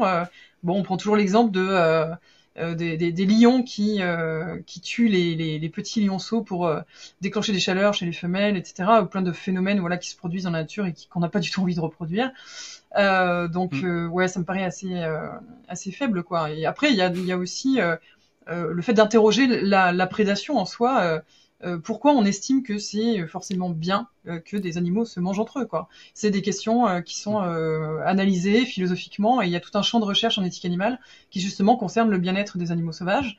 Mm-hmm. Donc donc voilà, cette sacralisation entre guillemets de, des phénomènes naturels, bah voilà, ça, ça revient à ce qu'on disait tout à l'heure, quoi. c'est ce critère de naturalité qui est pris en compte au détriment de d'autres critères comme les souffrances causées, etc. Quoi. Mm c'est un petit peu euh, rigolo de voir euh, des films avec euh, plein de lions qui disent que le cycle de la vie, c'est vraiment très très chouette quand on est sur un canapé avec aucune biodiversité autour de nous et aucun prédateur prêt à nous manger en permanence. Hmm. Est-ce que un autre argument qu'on peut entendre, c'est bon finalement on a toujours mangé des animaux. Qu'est-ce qui se passe? Pourquoi vous voulez changer le, le, le, cours de l'histoire comme ça? Oui, bah ça c'est le, le, fameux appel à l'ancienneté euh, ou appel à la tradition qui justifie effectivement euh, euh, certains euh, traitements, voilà, bah, le, la chasse, on a toujours chassé, euh, la consommation d'animaux, on a toujours mangé des animaux, etc. Euh, bon, bah, effectivement, c'est pas le critère d'ancienneté sur une pratique qui détermine si cette pratique est souhaitable ou pas. Mm. Il y a voilà des choses qui sont très anciennes, le meurtre, par exemple, et qui peuvent remettre, être mises en question. Voilà, on n'est pas obligé de rester fixé sur des choses qui nuisent à, la santé, à l'intégrité physique, etc. Quoi. Euh, c'est un mm. argument qui est, qui est, inscrit dans la loi d'ailleurs en France. C'est drôle parce que euh, euh, je vois rarement les communautés sceptiques se pencher sur cette question, mais quand même en France, on a euh, un article de loi dans le code pénal qui énonce que les corridas sont des euh, actes de cruauté et des sévices graves infligés aux animaux, en l'occurrence bah, aux taureaux, mais qui tolèrent la pratique dans quelques départements français s'il y a une tradition ininterrompue qui peut être invoquée. Ça veut dire que l'appel à la tradition est inscrit dans la loi en France, dans le code pénal, quoi. Donc euh, voilà, on a des, on a des, pour moi, mm. ça fait partie des choses à, à, changer, quoi. Il y a des tentatives de propositions de loi, ben en ce moment même justement, qui sont en cours au moment où on parle là, euh, mais c'est pas facile à déboulonner. Cet argument, il est quand même euh, très fort. Il y a des, voilà, des attachements identitaires, euh, des attachements aux traditions qui sont très forts. Et euh, on n'est pas mm. obligé d'anéantir les traditions, on peut aussi juste les modifier, euh, remplacer euh, une tradition par un folklore qui ne nuit à personne. Ça peut, mm-hmm. voilà, ça peut, ça peut, on peut trouver des solutions comme ça. Donc, mais effectivement, cet appel à l'ancienneté, il est pas, c'est pareil, c'est comme l'appel à la nature, il n'est pas, pas très consistant, quoi. Mm-hmm. Un autre euh, argument que personnellement je trouve vraiment pété et je comprends pas comment des gens peuvent euh, tenir avec euh, honnêteté ce genre d'argument, mais bon, je vois que ça se fait et j'ai déjà reçu des commentaires comme ça, c'est dire bah Hitler était végétarien, du coup ça marche pas quoi. Ouais, bah alors ça, ouais, c'est le cas classique de déshonneur par association. Alors c'est drôle parce qu'on retrouve un peu le même truc chez certaines personnes véganes qui font l'inverse, qui font l'honneur par association en disant oh là Victor Hugo était végétarien, telle star est hmm. Et tout ça. Donc c'est bon, c'est un procédé qu'on retrouve honnêtement hein, des, deux côtés, si je puis dire. Euh, effectivement, ouais, c'est un procédé qui est un peu, bah, c'est pareil, c'est un peu fallacieux. Euh, Hitler, en l'occurrence, il était pas du tout vegan, pas antispéciste du tout, et euh, même pas végétarien en vrai. Il a été il a réduit sa consommation de produits d'origine animale pour des questions de santé, donc en plus pas du tout des questions d'éthique animale. Et mhm. euh, donc il y a ce mythe, voilà, qui a été construit justement par euh, le Troisième Reich pour donner une bonne image de, de Hitler et qui est resté, effectivement, c'est un truc, je pense que toutes les personnes véganes ont déjà entendu dans les repas de famille et dans les débats autour du véganisme, et qui est assez compliqué. Voilà, c'est difficile de pas être, ouais, un peu un peu consterné par cet argument, mais c'est, voilà, il est là en tout cas. Et euh, oui, c'est pareil, c'est un argument qui est inconsistant. Alors on peut après évoquer Mussolini qui mangeait de la viande, donc qu'est-ce qu'on fait?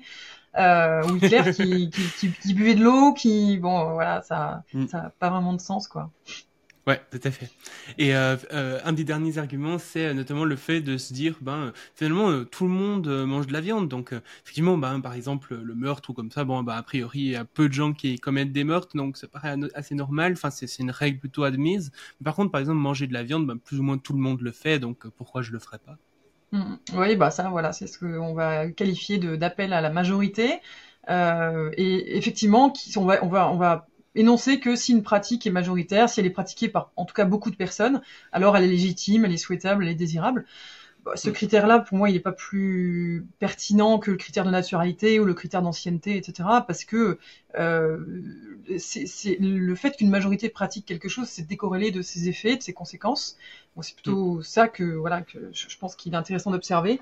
Et, euh, et, en même temps, j'ai envie de dire, même si, si une pratique est euh, majoritaire, peut-être que ça vaut le coup de l'examiner justement plus en détail parce que s'il y a de très très nombreuses personnes qui pratiquent quelque chose de très très nuisible, euh, les conséquences sont d'autant plus graves. Donc hmm. euh, ça peut valoir la peine justement de se pencher. Euh, et puis il va y avoir beaucoup plus de points aveugles peut-être dessus aussi quand une pratique est très très répandue. On a tendance à moins l'examiner, à moins la remettre en question. Et hmm. si ces conséquences sont néfastes et pas très visibles, en tout cas pas très visibles pour une certaine population, bah ça peut être d'autant plus grave en fait. Donc euh, je pense que c'est bien d'examiner les pratiques qui sont aussi euh, appliquées par la majorité, quoi. Oui, puis je pense qu'il y a quelques dizaines d'années, on aurait très bien pu dire, euh, bah, tous les hommes battent leurs femmes, ou bien encore un petit peu plus en arrière, ben finalement, c'est tout, plus ou moins tout le monde a euh, des esclaves. Enfin, ça paraît assez normal qu'une société fonctionne là-dessus. Donc, euh, je pense que c'est aussi euh, toujours quelques personnes un peu minoritaires qui, au départ, disent "Hey les gars, qu'est-ce qui se passe? Est-ce qu'on est sûr que c'est vraiment bien ce qu'on fait là? Puis petit à petit, bah, ça prend de l'ampleur d'un point de vue social, mais il faut évidemment au départ que ce soit un peu minoritaire pour qu'ensuite ça, ça, devienne majoritaire. Oui, bien sûr. Hmm. Et quelque chose que, sur lequel tu as, beaucoup travaillé aussi, c'est notamment l'argument qui consiste à dire que bah il y a plein de, de, bébés en fait qui sont morts euh, à cause du, du véganisme. Euh, on entend euh, assez souvent ce, ce, genre de faits divers de parents irresponsables qui auraient donné une alimentation végane à leurs enfants. Qu'est-ce que tu pourrais dire par rapport à ça?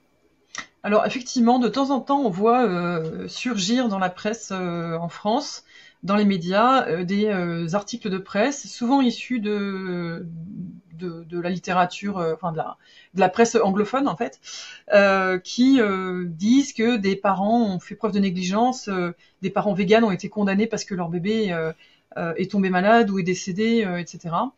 et c'est systématiquement voilà rattaché donc à la pratique du véganisme. En fait, quand on observe ces phénomènes d'un peu plus près, ces articles d'un peu plus près, notamment quand on remonte à la source de ces articles, on se rend compte que déjà il y a une confusion linguistique parce que le terme vegan en anglais, euh, il, définit, il, définit le végétalisme et pas le véganisme au sens de euh, pratique, euh, comme je, je, disais tout à l'heure, sur le refus de la corrida, de la chasse, l'habillement, etc. Donc on mm. confond une pratique, le véganisme en France, avec une autre pratique, le végétalisme euh, outre-Atlantique ou euh, voilà dans les pays d'où proviennent ces, ces, ces, ces, faits, ces, articles. donc ça crée une confusion voilà avec le, avec le véganisme. Et quand on observe aussi, quand on examine d'un peu plus près, on se rend compte qu'il y a une autre confusion, c'est que souvent les, les, parents en question sont même pas euh, végétaliens. Euh, c'est souvent en fait des personnes qui sont plutôt attachées à des, euh, euh, préceptes New Age, euh, qui sont très attachés à certaines pseudosciences, euh, qui ont soigné leurs enfants à l'homéopathie et que même pour des pathologies extrêmement graves et que ça a pris des proportions démesurées qui sont qui sont allées vers des conséquences dramatiques, ou des personnes qui n'avaient pas de carnet de santé pour leur enfant, pas de vaccination, qui ne voulaient pas aller chez le médecin, etc. Donc en fait, quand on creuse un petit peu ces cas de soi-disant maltraitance de personnes véganes vis-à-vis de leurs enfants, on se rend compte qu'il n'était pas question de véganisme, qu'il n'était même pas question de végétalisme, et qu'il était en fait question de euh, soit d'attachement religieux, voire de dérive sectaire, ou d'attachement aux pseudosciences. Donc des choses qui sont en soi décorrélé de, du, du, véganisme. Euh, malgré tout, la presse en fait souvent ses choux gras parce que c'est des faits euh, divers entre guillemets qui euh, suscitent beaucoup de commentaires, euh, etc. Puis qui permettent de taper sur les véganes à peu de frais. Donc c'est mm. malheureusement, voilà, moi ça, moi ça me, ça m'attriste un peu que ce genre de drame soit instrumentalisé dans ce cadre-là. Et même à l'inverse, hein, quand il y a un enfant qui s'intoxique avec un, un steak haché à cause d'une bactérie, E. coli ou autre, et qui, qui développe une pathologie ou qui, qui en meurt, euh, ça me consterne un petit peu de voir que dans les, certains milieux véganes, c'est aussi instrumentalisé pour dire ah là là, il faut pas manger de viande, regardez. Je, je pense que c'est vraiment un, c'est un débat au ras des pâquerettes, quoi. Je, je, je, pense que ça rend service à personne en fait d'instrumentaliser ce genre de ce genre de drame. Euh, voilà, donc euh, bon, c'est c'est vraiment déco, décorrélé des questions antispécistes, des questions de, du véganisme et tout quoi. C'est des problèmes de, de, plutôt de refus, de, de défiance vis-à-vis des institutions, de refus de la médecine et tout, c'est d'autres problématiques quoi. Mmh Ouais, tout à fait. Et euh, donc je pense qu'on a fait un petit peu le tour de pas mal d'arguments un peu problématiques qui peuvent être donnés euh, par-ci par-là.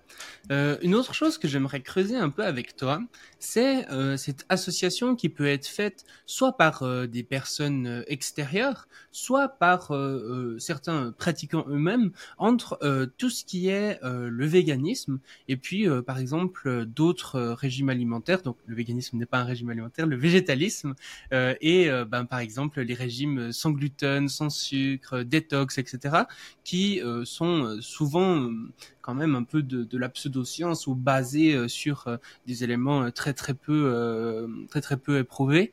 Qu'est-ce que tu penses de cette association qui peut être fait Par exemple, quelqu'un qui va dire moi je suis vegan, mais du coup est-ce que tu manges du gluten? C'est quelque chose qu'on peut peut-être entendre. Ou bien peut-être que, que que certaines personnes justement sont réellement véganes et puis ne mangent pas le gluten par exemple ensemble Est-ce que peut-être il y a une corrélation à ça? Je sais pas. Alors, pour être, pour, pour clarifier, bon, il n'y a vraiment aucun rapport entre, du coup, le, fait d'être végétalien, végétalienne ou végane et de pas consommer de gluten. A priori, le fait de pas consommer de gluten, c'est plutôt pour les personnes qui ont une maladie cœliaque et qui, du coup, ne peuvent pas, voilà, euh, effectivement, qui ont un souci avec, euh, avec le gluten. Euh, malgré tout, il y a effectivement une confusion sur, euh, sur ces questions-là. Le véganisme, le végétalisme sont souvent associés à des régimes sans sucre, des régimes sains, des régimes sans gluten, etc. La confusion, elle est vachement entretenue par certaines marques, notamment des marques alimentaires ou des marques de cosmétiques aussi, qui surfent un peu sur les tendances liées aux alimentations végétales, qui surfent sur la tendance du véganisme et tout, et de l'alimentation saine. Euh, et qui et donc il y a une espèce de, de, mélange comme ça de naturel, bio, détox, vegan, et ce sont des termes qui sont souvent apposés comme argument de vente sur certains produits. Et donc il y a, un, il y a une confusion voilà dans le dans l'esprit du public. On voit on voit ces produits, ces termes qui sont souvent associés, et on se dit tiens manger vegan c'est manger sain. C'est une, mm. voilà, c'est quelque chose qui est assez récurrent, quoi. Et en fait, euh, voilà, c'est pas parce qu'on voit sur un emballage qu'il y a marqué vegan sans gluten et détox que les trois concepts sont euh, euh, liés aux mêmes attentes, que les pratiques sont similaires ou qu'elles sont corrélées, quoi. Euh, le, c'est, il y a aussi historiquement une utilisation de cet argument de l'alimentation saine par les personnes véganes elles-mêmes, quand même, qu'il faut souligner, et qui entretient la confusion aussi. Je parlais de Gary tout à l'heure. c'est le genre de personne qui a contribué à créer cet amalgame entre manger végétal et refuser les produits laitiers pour des questions de toxification de l'organisme, en disant que la viande serait un poison, etc. Quoi. Donc ça a quand même contribué aussi à, ce, à cette confusion. Je pense qu'il y a aussi euh, une, une, confusion, ça c'est un point qui me paraît important et dont on parle assez peu, euh, une confusion entre la pratique et les motivations qui justifient cette pratique. Parce que comme le fait de rejeter certains aliments euh, est souvent considéré comme étant des interdits alimentaires, quasiment religieux. Euh, D'ailleurs, c'est souvent le cas. Hein, dans les religions, il y a beaucoup d'interdits alimentaires. Voilà, selon les religions, on mange pas de cochon, euh, etc. Euh, ben, c'est le, le, fait de ne pas vouloir manger certains aliments va être perçu souvent comme quelque chose de dogmatique euh, de religieux, d'irrationnel. Hein. Euh, et en fait, c'est pas le cas. Euh, on peut avoir des, raisons rationnelles de refuser certains aliments. Imaginons quelqu'un qui lit les rapports du GIEC, euh, qui se rend compte que l'alimentation avec le plus gros potentiel de réduction de gaz à effet de serre, c'est effectivement le végétalisme, qui devient végétalien pour cette raison-là, euh, parce que il estime que euh, ben, limiter le réchauffement climatique, ça a un impact positif sur les êtres vivants qui peuplent la planète on va difficilement pouvoir dire que c'est des raisons qui sont irrationnelles, quoi. Euh, et malgré tout, il va s'interdire de manger des produits animaux, comme d'autres vont s'interdire de manger des produits animaux pour des raisons religieuses ou dogmatiques, quoi. Donc, il faut vraiment distinguer les motivations. Les, un même, une même pratique peut être vraiment issue de motivations très différentes. Euh, même ça marche pour l'alcool, par exemple. Une personne qui va dire, euh, moi je refuse l'alcool parce que si j'en bois, je vais aller en enfer.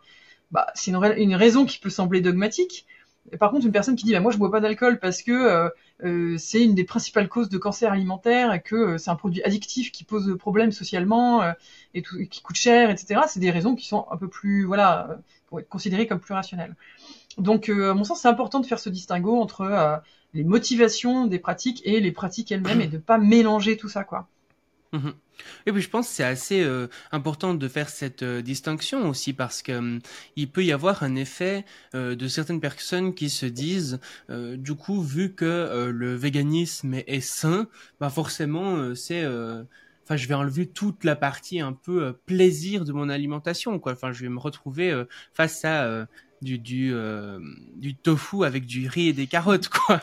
Et, et, et le fait voilà peut-être de, de se dire je, pense que le côté sain est parfois associé à un truc de euh, bah c'est pas très bon. Euh, par exemple bah, les burgers c'est pas sain les pizzas c'est pas sain alors que c'est super bon voilà. Euh, les bonbons c'est la même chose etc et donc le fait que le véganisme soit forcément associé à des trucs toujours sains bah ça peut aussi créer un peu ce truc de ah ouais du coup ça doit être pas bon quoi oui, oui, bien sûr. Bah, l'image de, de euh, des personnes véganes qui se privent en mangeant de la salade, euh, du brocoli et du quinoa, euh, voilà, limite en broutant de l'herbe, quoi. C'est un peu le truc récurrent. Euh, en fait, la cuisine végétale, elle est vraiment très riche. On peut quasiment tout végétaliser en fin de compte. Donc, il y a des burgers véganes, des pizzas véganes. Bon, il y, a, voilà, tous les plats peuvent être végétalisés, mais je, je, je précise que c'est un truc un peu franco-français aussi ça, parce que la gastronomie végétale dans beaucoup d'autres pays, elle est beaucoup plus valorisée, beaucoup plus maîtrisée aussi. En France, euh, beaucoup de plats euh, traditionnels reposent sur euh, juste bah, un morceau de viande en fait et beaucoup mhm. sur le fromage aussi. Donc mhm. voilà, le, pays aux 300 fromages, là, c'est compliqué de remettre ça en question. Mais en fait, la gastronomie végétale, elle est, elle est très riche, elle est vraiment savoureuse et tout ça. Bon, pour moi, c'est pas un argument valable de dire euh, non plus que euh, parce que c'est pas bon, euh, alors on peut voilà abattre des animaux par milliards tous les ans et tout ça. Mais en tout cas, c'est effectivement une, un a priori qui tend à s'effriter quand même un petit peu avec le temps, parce qu'on constate que il y a un peu plus de voilà d'ouverture aux alimentations végétales, de, de, de, connaissances et tout, la gastronomie végétale. Il y a des grands chefs et des grandes chefs qui s'y mettent, qui sont étoilés, voilà, qui font une super gastronomie. Donc il y a beaucoup de choses à, à découvrir ou à redécouvrir. Mais en tout cas, ouais, dans certains pays, la gastronomie végétale est beaucoup plus développée et c'est tout sauf triste. Hein, c'est vraiment euh, voilà. Mais effectivement, cette association un petit peu caricaturale entre les alimentations végétales et les légumes vapeur ou la, la, la tristesse dans l'assiette, c'est un truc qui est encore assez présent, ouais. Mmh, ouais, tout à fait. Mmh. Et euh, euh, pour, pour, continuer sur ce lien entre véganisme et pseudoscience, euh, Moi, moi bah, par exemple, très prochainement, je suis invité à un anniversaire d'une personne qui est vraiment beaucoup dans tout ce qui est pseudosciences, etc. très très new age, très complot, qui voilà a refusé le vaccin, etc. Et typiquement, ben cette personne a décidé de faire les repas de son anniversaire entièrement euh, vegan euh, parce que en fait la quasi-totalité de, de, ses amis euh, sont soit végétariens, soit vegan. Et donc moi, en, enfin, j'ai aucune démonstration scientifique qui pourrait y avoir un lien entre les personnes végétariennes et puis potentiellement certaines pseudosciences ou certaines théories du complot, mais pour euh, bien connaître du coup euh, un peu les, les, deux milieux du coup maintenant, euh, j'ai l'impression qu'il y a quand même un, certain lien qui est basé sur mon ressenti. J'ai l'impression d'être Tatiana Ventos quand je dis ça. mais mais du coup, bah, est-ce que toi tu penses effectivement qu'il peut y avoir une certaine corrélation? Et si oui, comment est-ce que tu pourrais l'expliquer? Alors, c'est vrai que j'entends souvent dire qu'il y a une porosité entre le végétarisme, le véganisme et les pseudosciences ou le dérive sectaire même. Euh, moi, à titre perso, j'ai pas de données là-dessus. Je voudrais avoir de la data parce que j'entends très très souvent euh, cette information-là, mais c'est souvent basé effectivement sur des données observationnelles euh, qui peinent un mm. petit peu à être quantifiées, etc.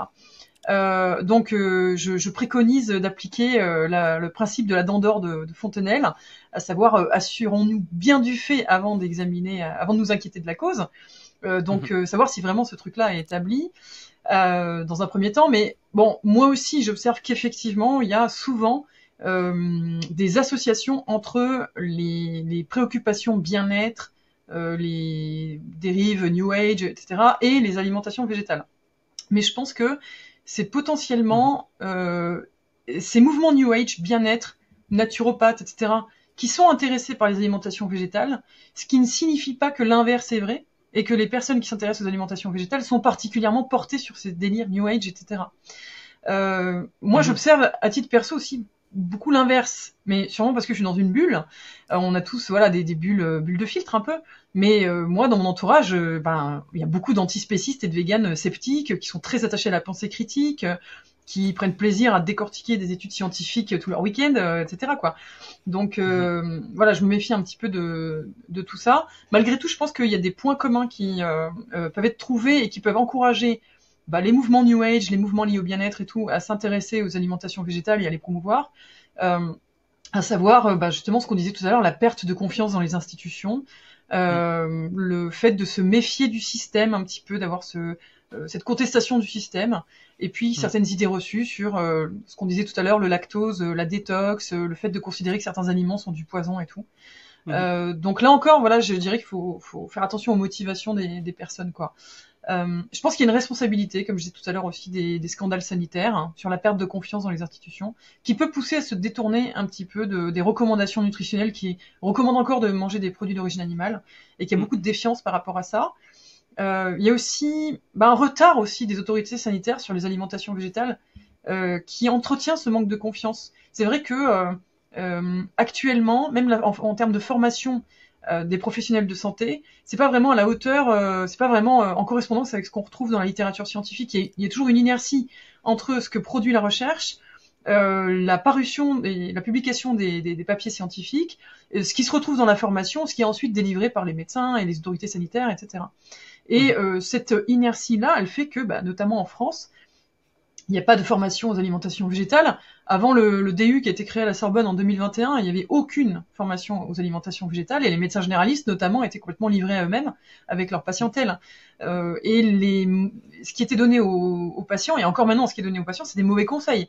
Euh, un patient euh, ou une patiente végétarien, végétarienne, on va lui dire remange de la viande. Tu as tel mmh. problème de santé, remange de la viande, même si ça n'a rien à voir parce que ça va être identifié comme étant un problème, une cause, plus ou moins à, tous les mots. Quoi. Euh, et ça, ça pousse malheureusement les personnes à se tourner vers des pseudosciences qui vont être beaucoup plus accueillantes avec euh, les alimentations végétales. Quoi. Donc euh, ce système-là, euh, il, se, il se retrouve assez fréquemment. Euh, il y a Sohan Tricoire, qui est diététicienne, qui en parle sur sa chaîne YouTube notamment, qui est ex-naturopathe et qui a fait tout un travail justement de remise en, en cause de la naturopathie, de remise en question. Qu'il explique très bien que bah, y a beaucoup de, de, de, personnes véganes qui se tournent vers les pseudosciences aussi parce qu'elles reçoivent de très mauvais conseils de, de la part de leurs médecins et qu'elles n'ont plus confiance dans les professionnels de mmh. santé quoi. Donc je pense qu'effectivement ça entretient ça aussi. Ouais. Ouais, comme on le disait, hein, il peut y avoir une sorte de rejet euh, du système. Euh, par exemple, on parlait avant de l'agro-industrie euh, qui fait qu'on va se retrouver à dire que produit naturel est forcément mieux. Bah là, ça peut être un peu la même chose, une sorte de, rejet de toutes les autorités, donc aussi des autorités scientifiques, etc. Et, euh, et ouais, peut-être une, une, une, confusion. Euh, typiquement, moi, euh, par exemple, euh, au niveau de, de, tout ce qui est OGM, j'ai souvent tendance à dire que bah, des OGM, s'ils sont bien faits, ça peut aider, par exemple, à lutter contre le réchauffement climatique, avoir des, des plantes plus efficaces par rapport à ça, ou à augmenter le, la valeur nutritionnelle de certaines certaines plantes, etc. Donc, ça peut être certainement intéressant.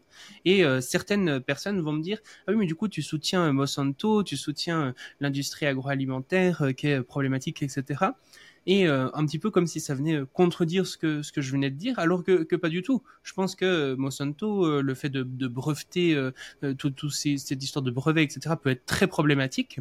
Ce qui veut pas dire que la, la technologie en soi qui est derrière est problématique. Et d'ailleurs, c'est la même chose, par exemple, pour tout ce qui est des, je sais pas, par exemple les, les réseaux sociaux, comme ça, je trouve ça super qu'on puisse communiquer à distance, etc. Par contre, le, le modèle un petit peu de capitalisme informationnel qui est derrière et qui pousse à mettre en avant certains contenus haineux, etc. Ben, je, je, le trouve absolument horrible. Et je pense que c'est un peu cette confusion qu'il peut y avoir euh, de, de, rejeter d'un coup tout le système sans forcément se dire euh, ben, c'est le système utilisé d'une certaine façon qui est problématique à quelque part.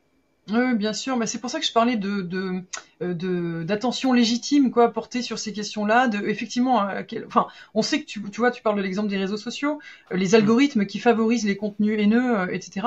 Euh, c'est bon quelque chose à, titre individuel, on est assez impuissant aussi euh, par rapport à ça. Et mm. les critiques sont légitimes. Euh, effectivement, on peut se poser la question quoi sur sur ces sur ces contenus, les critiquer. Mm. Après sur la question des OGM, bon moi je suis pas du tout experte hein, de, la, de, la, question des OGM, mais mm. c'est vrai que les critiques qui sont régulièrement faites sur sur cette question-là vont reposer justement sur le critère de naturalité sur le fait que euh, on se prend pour Dieu, que euh, c'est pas naturel, qu'il faut pas modifier le vivant et tout ça. Alors que modifier le vivant, on le fait avec n'importe quelle semence, n'importe quelle culture, comme on disait tout à l'heure, euh, mhm. végétale, n'importe quelle euh, forme d'élevage de toute façon. Euh, et que c'est pas vraiment là le problème. Effectivement, il y a d'autres problèmes qui, qui, peuvent être posés, euh, mais, mais pas forcément sur sur euh, ces, ces, points d'attention là quoi. Euh, il y a beaucoup de passion aussi par rapport à ça. Il y a des gros intérêts financiers aussi qui font que euh, bah, effectivement il y a des informations biaisées qui sont délivrées d'un côté comme de l'autre quoi. il y a des du lobbying d'ailleurs dans les deux sens hein, aussi. Le, le, lobby du bio est quand même assez assez présent dans le dans le débat public et, mm. et voilà c'est à mon sens il faudrait déterminer ce qu'on attend comme conséquence et euh, ce qu'on voudrait euh, promouvoir quoi est-ce que le but c'est de limiter les souffrances? Est-ce que le but c'est de d'avoir du naturel? Est-ce que le but voilà il faut qu'on clarifie les objectifs avant de, de mhm. avant de critiquer euh, une pratique ou un produit quoi mais c'est vrai qu'il y a beaucoup de débats qui malheureusement tournent sur ce critère de naturalité sont basés là-dessus mm. alors qu'il y a d'autres critiques légitimes à faire ouais bien sûr Mhm.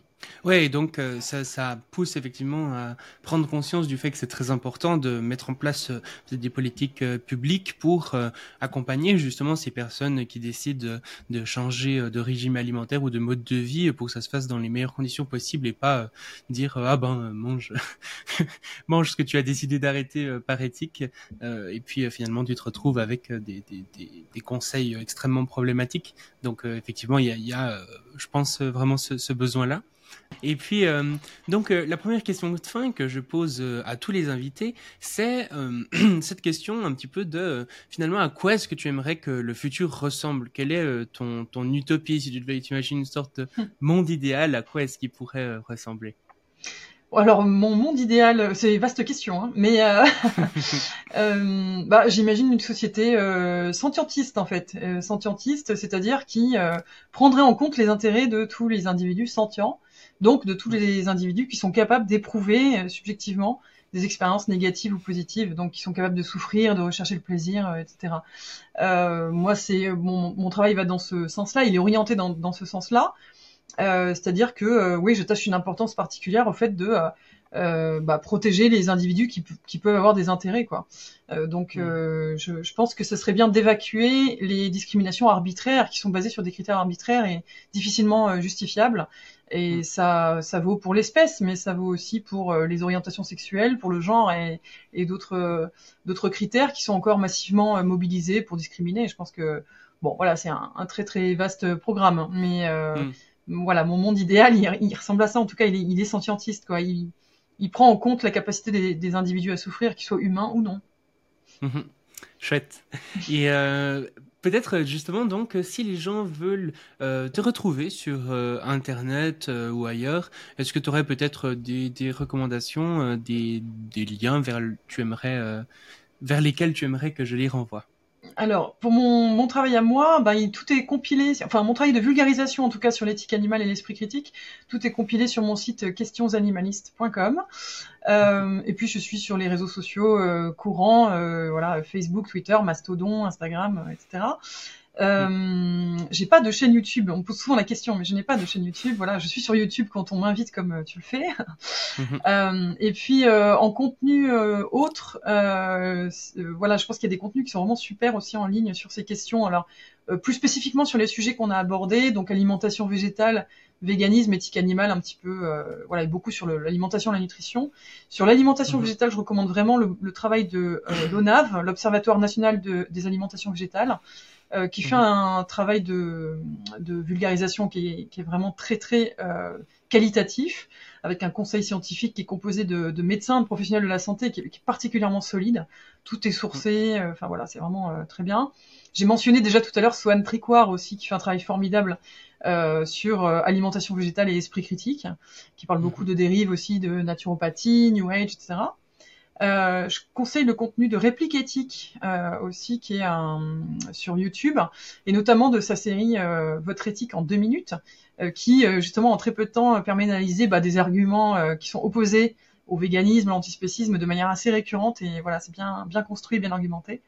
et le contenu de Veganalytique aussi, qui est alors un compte Twitter, une page Facebook, euh, qui euh, analyse la littérature scientifique et euh, propose des synthèses sur les datas, les données scientifiques disponibles sur l'ensemble des externalités de l'élevage, environnementales, sanitaires, etc.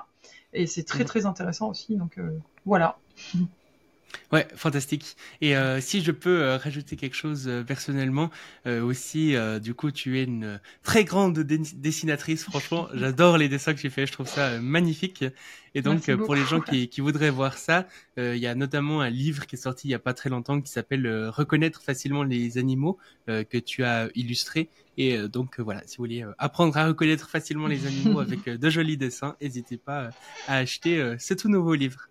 Merci. Et euh, du coup, euh, finalement, la dernière question que je pose euh, à tout le monde, c'est si tu avais un message à faire passer à l'humanité, que tu étais sur une grande scène comme ça avec un micro et puis que tu avais l'humanité entière face à toi, qu'est-ce que tu pourrais leur dire Quel message aimerais-tu leur faire passer?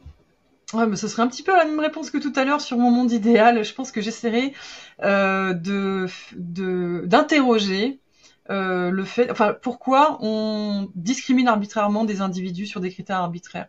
Vraiment, c'est, je, je, pense que le plus gros boulot de l'humanité à faire, il est là, euh, c'est de s'interroger sur comment on a, comment on s'est construit collectivement autour de, euh, de discrimination et de, et de souffrance basées sur des critères qui sont euh, euh, injustifiables rationnellement. Ça, ça me, voilà, ça m'interroge beaucoup. Je voudrais, je voudrais qu'on discute de ça mondialement. Effectivement, les débats ils ont lieu, le, la, les luttes sont nombreuses, etc. Mais euh, c'est vraiment pour moi un problème majeur à résoudre d'accepter que des critères arbitraires soient utilisés, et y compris dans les mouvements progressistes, parce qu'il y a beaucoup de travail à faire aussi sur euh, l'antispécisme dans certains mouvements qui se revendiquent justement de la justice sociale et du progressisme, et qui ont un point aveugle assez fort sur euh, le fait de discriminer en fonction de l'espèce. Et c'est parfois assez difficile hein, de le faire prendre en compte. Donc euh, voilà, même face à un panel de progressistes, je, je, je parlerai de ça aussi. Fantastique, bah, je serais euh, très curieux et très enthousiaste à écouter euh, ce message, en tout cas si tu le fais une fois. je te tiendrai au courant. Fantastique, bah si à toute l'humanité, a priori je serai là aussi, à moins que je sois un méchant reptilien. On sait pas. peut-être, peut-être. Euh, bah, écoute, merci beaucoup pour euh, ce podcast. Encore une fois, j'invite euh, toutes les personnes qui, l'ont écouté à aller consulter euh, les liens en description pour aller plus loin et découvrir ton travail et ceux que tu as mentionnés. un grand merci à toi et au plaisir. Bah écoute, merci beaucoup à toi pour ton invitation et ta confiance. Merci pour ce podcast aussi et pour tes questions intéressantes. Et bah, j'espère que ça suscitera la réflexion voilà, chez les auditeurs et auditrices. Merci beaucoup. Merci.